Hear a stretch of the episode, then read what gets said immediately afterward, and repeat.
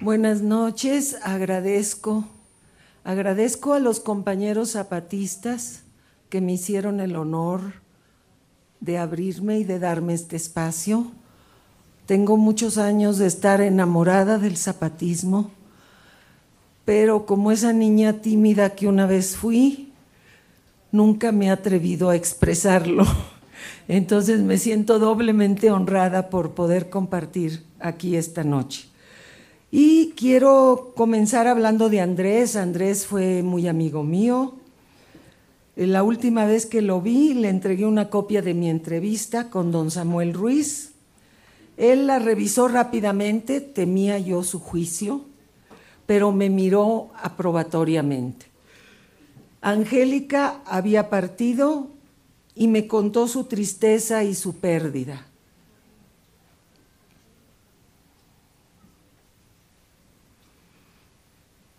Angélica, muchas veces antes, habíamos compartido juntos con ella. Incluso les voy a contar algo que puede ser un poquito chistoso, pero para que se me calmen los nervios de estar aquí con el submarcos. Este, así me río un poquito y ya me tranquilizo. Este, Angélica era la persona que me enseñó a mí cómo vestirme y desvestirme cuando dormíamos en la tierra con los zapatistas, porque ella con toda modestia me explicó, te pones así, te sacas por abajo las, la ropa.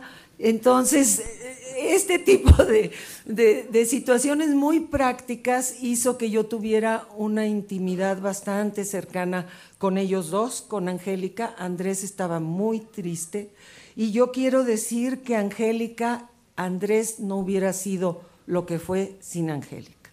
Y yo creo que es el primer reconocimiento que tenemos que hacer. Andrés también me regaló el libro coautorado con ella, Los llamados de la memoria. Y hace un tiempo recibí su último libro, Chiapas a contrapelo, autografiado, y eso es lo que yo quería compartir con ustedes hoy. Decía para Jan Robert, lo van a oír en unos días, Jan Robert y Silvia estas reflexiones que nos unieron. Entonces, sin más, voy a hacer como el sub y voy a leer. Me alegra mucho que el sub leyó, porque, porque entonces no me siento tan mal. Bueno, abajo y a la izquierda. Abajo y a la izquierda se encuentra el corazón. Abajo y a la izquierda se encuentran las zapatistas. Abajo y a la izquierda nos encontramos las mujeres en pie de lucha. Las mujeres queremos cambiar el mundo. Queremos uno en el que todas cabemos completas y creadoras. El zapatismo ha incluido desde sus inicios la lucha de las mujeres por sus derechos, un énfasis en la participación activa de sus mujeres y en poner de relieve las contribuciones que ellas hacen o que hacemos. Recuerdo cuando leí su primer boletín un poco antes de su aparición pública, en diciembre de 1993, en la UNAM. Caminaba yo al atardecer, casi de noche, por una de las avenidas. Oscurecía y una sombra se me aproximó con sigilo me tendió un papel y aunque yo estaba un poco atemorizada por esa proximidad física y sigilosa, tendí la mano y lo recogí. Confieso que siempre hago eso, no me dejo dominar por el miedo. Por ahí lo tengo guardado celosamente en mi archivo. Es un tesoro histórico para mí la primera aparición pública del zapatismo y comenzaba ya en donde las mujeres feministas estábamos entonces. Las dos páginas interiores del breve boletín incluían la ley revolucionaria de mujeres.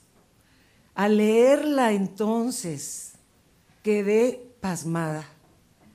Una guerrilla que se propone la justicia hacia las mujeres como sello de su identidad inicial, un movimiento indígena que exige lo que nosotras teníamos años de demandar ante los oídos sordos de la sociedad y sus instituciones. El zapatismo es hoy por hoy la respuesta más acabada, la propuesta más completa a las luchas mundiales de resistencia. Resistencia y lucha en contra de ambiciones desmedidas que también están acabando con el planeta. Aquellos que lo niegan o lo reniegan son los que nunca comprendieron a fondo sus propuestas radicales a otra forma de hacer política, otra forma de gobernar, otra forma de cotidianidad en donde las mujeres tengamos derecho a la misma dignidad y respeto que los varones. Es otra forma de concretizar y resolver las carencias y los anhelos de todos los desposeídos, y entre ellos los pueblos indios, sobre todo los pueblos indios. Sin el zapatismo vivo y propositivo, nuestra esperanza se desvanecería, quizás, sobre todo la mía como mujer y como mexicana. Hace un tiempo los zapatistas a través de su vocero reconocían, falta lo que falta, al referirse a la situación de las mujeres en el medio de su organización y su lucha. La voz de una comandanta ante el foro alternativo de la OMC en Cancún en 2003 lo expresaba.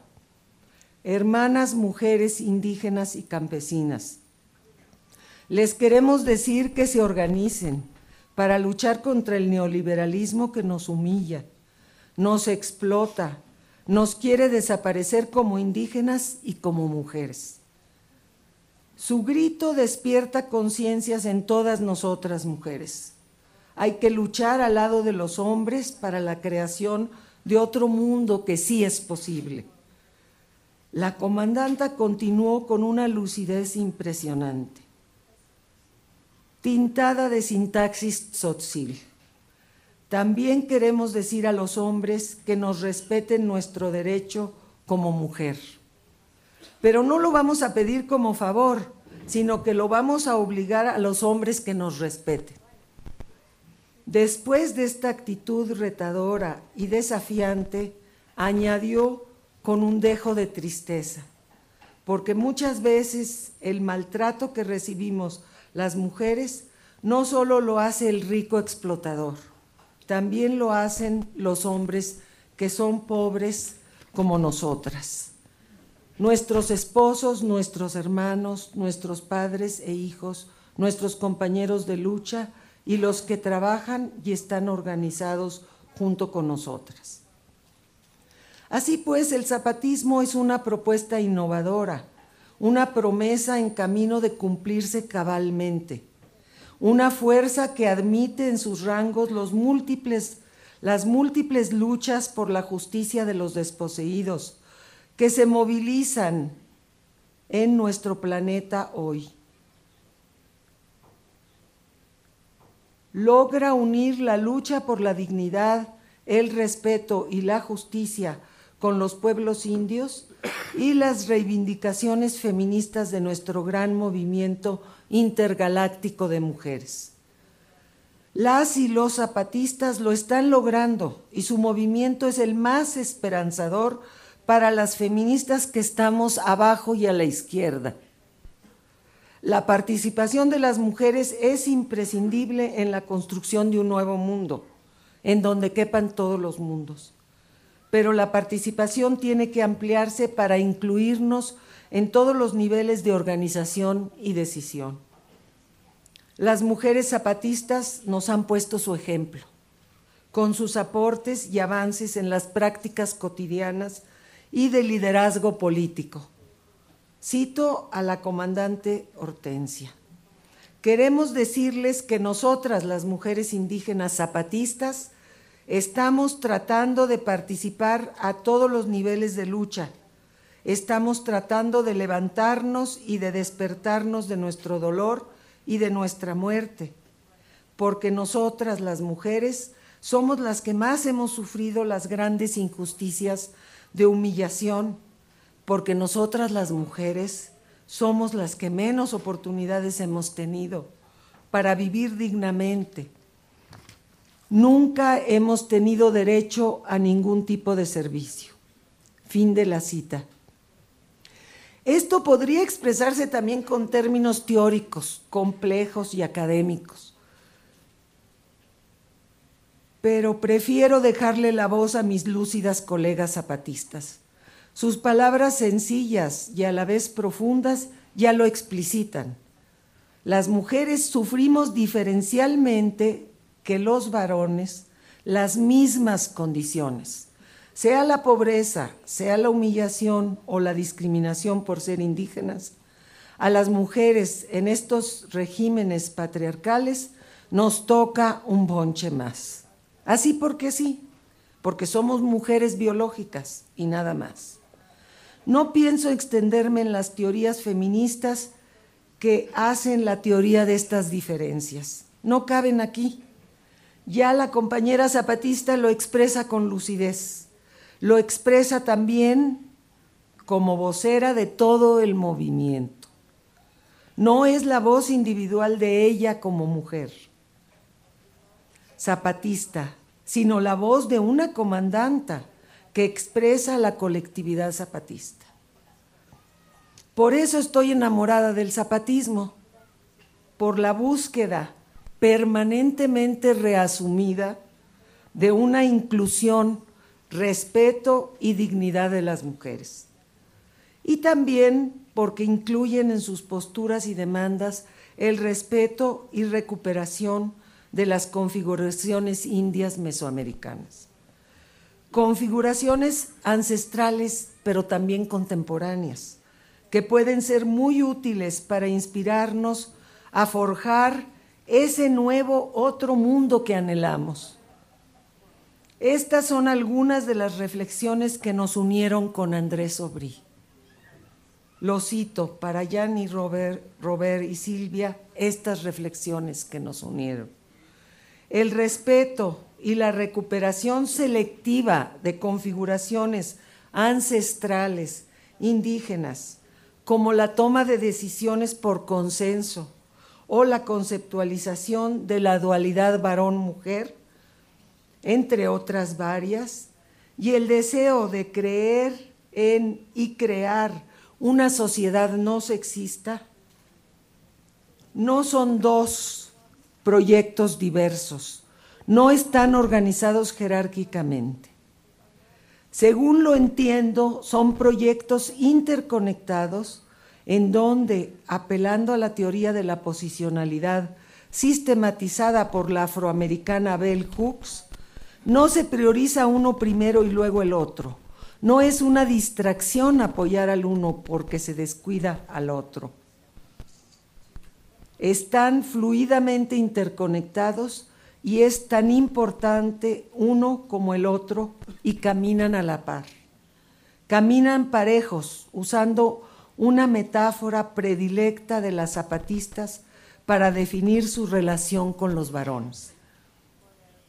Por este amor, pero este amor por las propuestas zapatistas y que dura, ese amor y admiración que atraviesa épocas, no solo años, se construye con la tolerancia a las incompletudes, a los intentos fallidos, a las buenas voluntades de corregir fallas.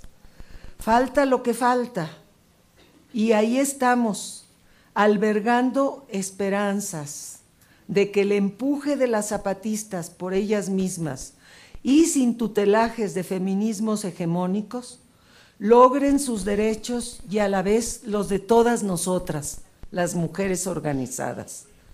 Por esto y por sus logros son nuestro ejemplo. Los movimientos de mujeres abajo y a la izquierda mundiales. El movimiento de mujeres del siglo XXI parece haber tomado la ruta de apropiación de la ciudadanía plena, colocándose como sujeto del porvenir. Experiencias, visiones y propuestas de quienes tienen en común su decisión de luchar contra el neoliberalismo. Aquí quiero hacer una cita a la compañera Irene León, colega cubana, con quien comparto muchas de estas ideas. Y fraguar la utopía de un mundo diferente. Estamos en un proceso de ruptura con la autorreferencia y de procura de confluencias y articulaciones innovadoras. En este sentido, el enfoque de la diversidad y pluralismo expresado por las mujeres, frecuentemente en las reuniones del Foro Social Mundial, son una contribución para expandir las perspectivas y hacer que la agenda común sea al fin viable.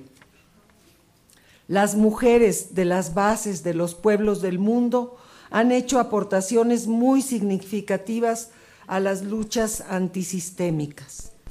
Baste recordar a los colectivos de mujeres en países como la India, en donde son centenas de grupos organizados, Bangladesh, Turquía, Irán, las Filipinas, Brasil, Ecuador y las beduinas que me acaba de de recordar el sub. Se desdoblan y multiplican cambiando la faz de los movimientos antisistémicos. Abonan desde sus localidades a la construcción de un nuevo sistema, a un nuevo mundo. Están generando un proceso de reconceptualizaciones en donde su participación ya no es considerada marginal, sino básica. Pero además estas conceptualizaciones y prácticas que tienen que ver con el desarrollo de un nuevo enfoque a las problemáticas que aquejan a las colectividades humanas como la militarización, el mercantilismo y las discriminaciones de diverso orden, las migraciones forzadas y elegidas. Están a la orden las conjunciones ante la crítica al neoliberalismo y el patriarcado y al patriarcado. A partir de este entendimiento se han propuesto nuevas prácticas y estrategias, tales como la de procurar alianzas con otros movimientos y de ampliar y abrazar otras problemáticas, son una contribución para expandir las perspectivas y no para sustituir otras, y hacer que la agenda común sea al fin viable. Como todos los anhelos de cambio, los contenidos de estas reflexiones expresan también una visión crítica de ciertas contradicciones y prácticas patriarcales que se resisten a desaparecer, especialmente aquella que pretende relegar las cuestiones de género como un asunto solo de mujeres, considerándolo muchas veces secundario, mientras que el movimiento de mujeres está afanándose en pensar y proponer alternativas que atañen a todos por igual y a todas. Han producido análisis y propuestas de orden integral, múltiples movimientos, redes, organizaciones han fortalecido espacios de debate e intercambio con propuestas prácticas y estratégicas. Son las energías de cambio que caracterizan las luchas sociales contemporáneas. Baste referirse aquí solamente a algunos movimientos y redes internacionales, abajo y a la izquierda, como la Marcha Mundial de Mujeres, la red de mujeres transformando la economía, el enlace continental de mujeres indígenas, movimientos todos que buscan establecer ejes transversales. El concepto de género acuñado por las feministas del siglo pasado está relacionado con la puesta en evidencia de relaciones de dominio y desigualdad estructural entre los sexos independientemente de cómo el cuerpo y el sexo sea percibido y definido desde los diversos universos culturales. Estas manifestaciones de dominio alcanzan todas las esferas de la vida social, política y cotidiana, de tal forma que su erradicación es parte de los compromisos éticos impostergables de las sociedades. Baste aquí recordar los horrores padecidos por mujeres en su especificidad de sexo en Atenco, en la APO de Oaxaca y en otros lamentables aconteceres en donde el sub en su Mujeres Instrucciones de Ensamblado se solidariza como vocero del EZLN. Y más aún, los movimientos comprometidos con la articulación, con articulaciones alternativas. Por eso el zapatismo sabiamente emergió incorporando este compromiso ético. Reconocemos que no solo en México, sino a nivel mundial, la presencia de mujeres indígenas en las filas del EZ legitimó la participación política e insurgente de nosotras las mujeres. Nos ayudó, aún sin proponérselo, a recuperar y reafirmar un sentido político amplio de las luchas feministas. Hizo dar un salto a muchas organizaciones hacia los esfuerzos en contra del sistema mundo capitalista. Nos ayudó como colectivo de mujeres a deslindarnos del feminismo que solo ve la subordinación en relación a los varones y deja de lado las múltiples subordinaciones cotidianas y rastreras que nos impone el capitalismo bárbaro y salvaje que destruye no solo al planeta, sino toda posibilidad de sobrevivencia humana en armonía y justicia. Abajo y a la izquierda está el corazón. Abajo y a la izquierda estamos las mujeres. Muchas gracias.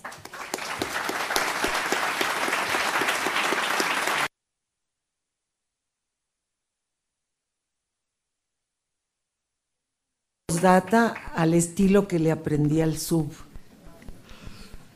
Esperamos que no solo nosotras reconozcamos estos aportes, sino que todos los científicos sociales incorporen una visión de género en sus análisis y no mantengan oculta nuestra particular y diferenciada participación. Es preciso que consideren que la mitad del mundo, las mujeres, padecemos la barbarie del sistema en forma agudizada, diferenciada y a la vez semejante, y que reconozcan e integren los aportes de nuestras luchas. Y Durito, a ver Durito qué dice.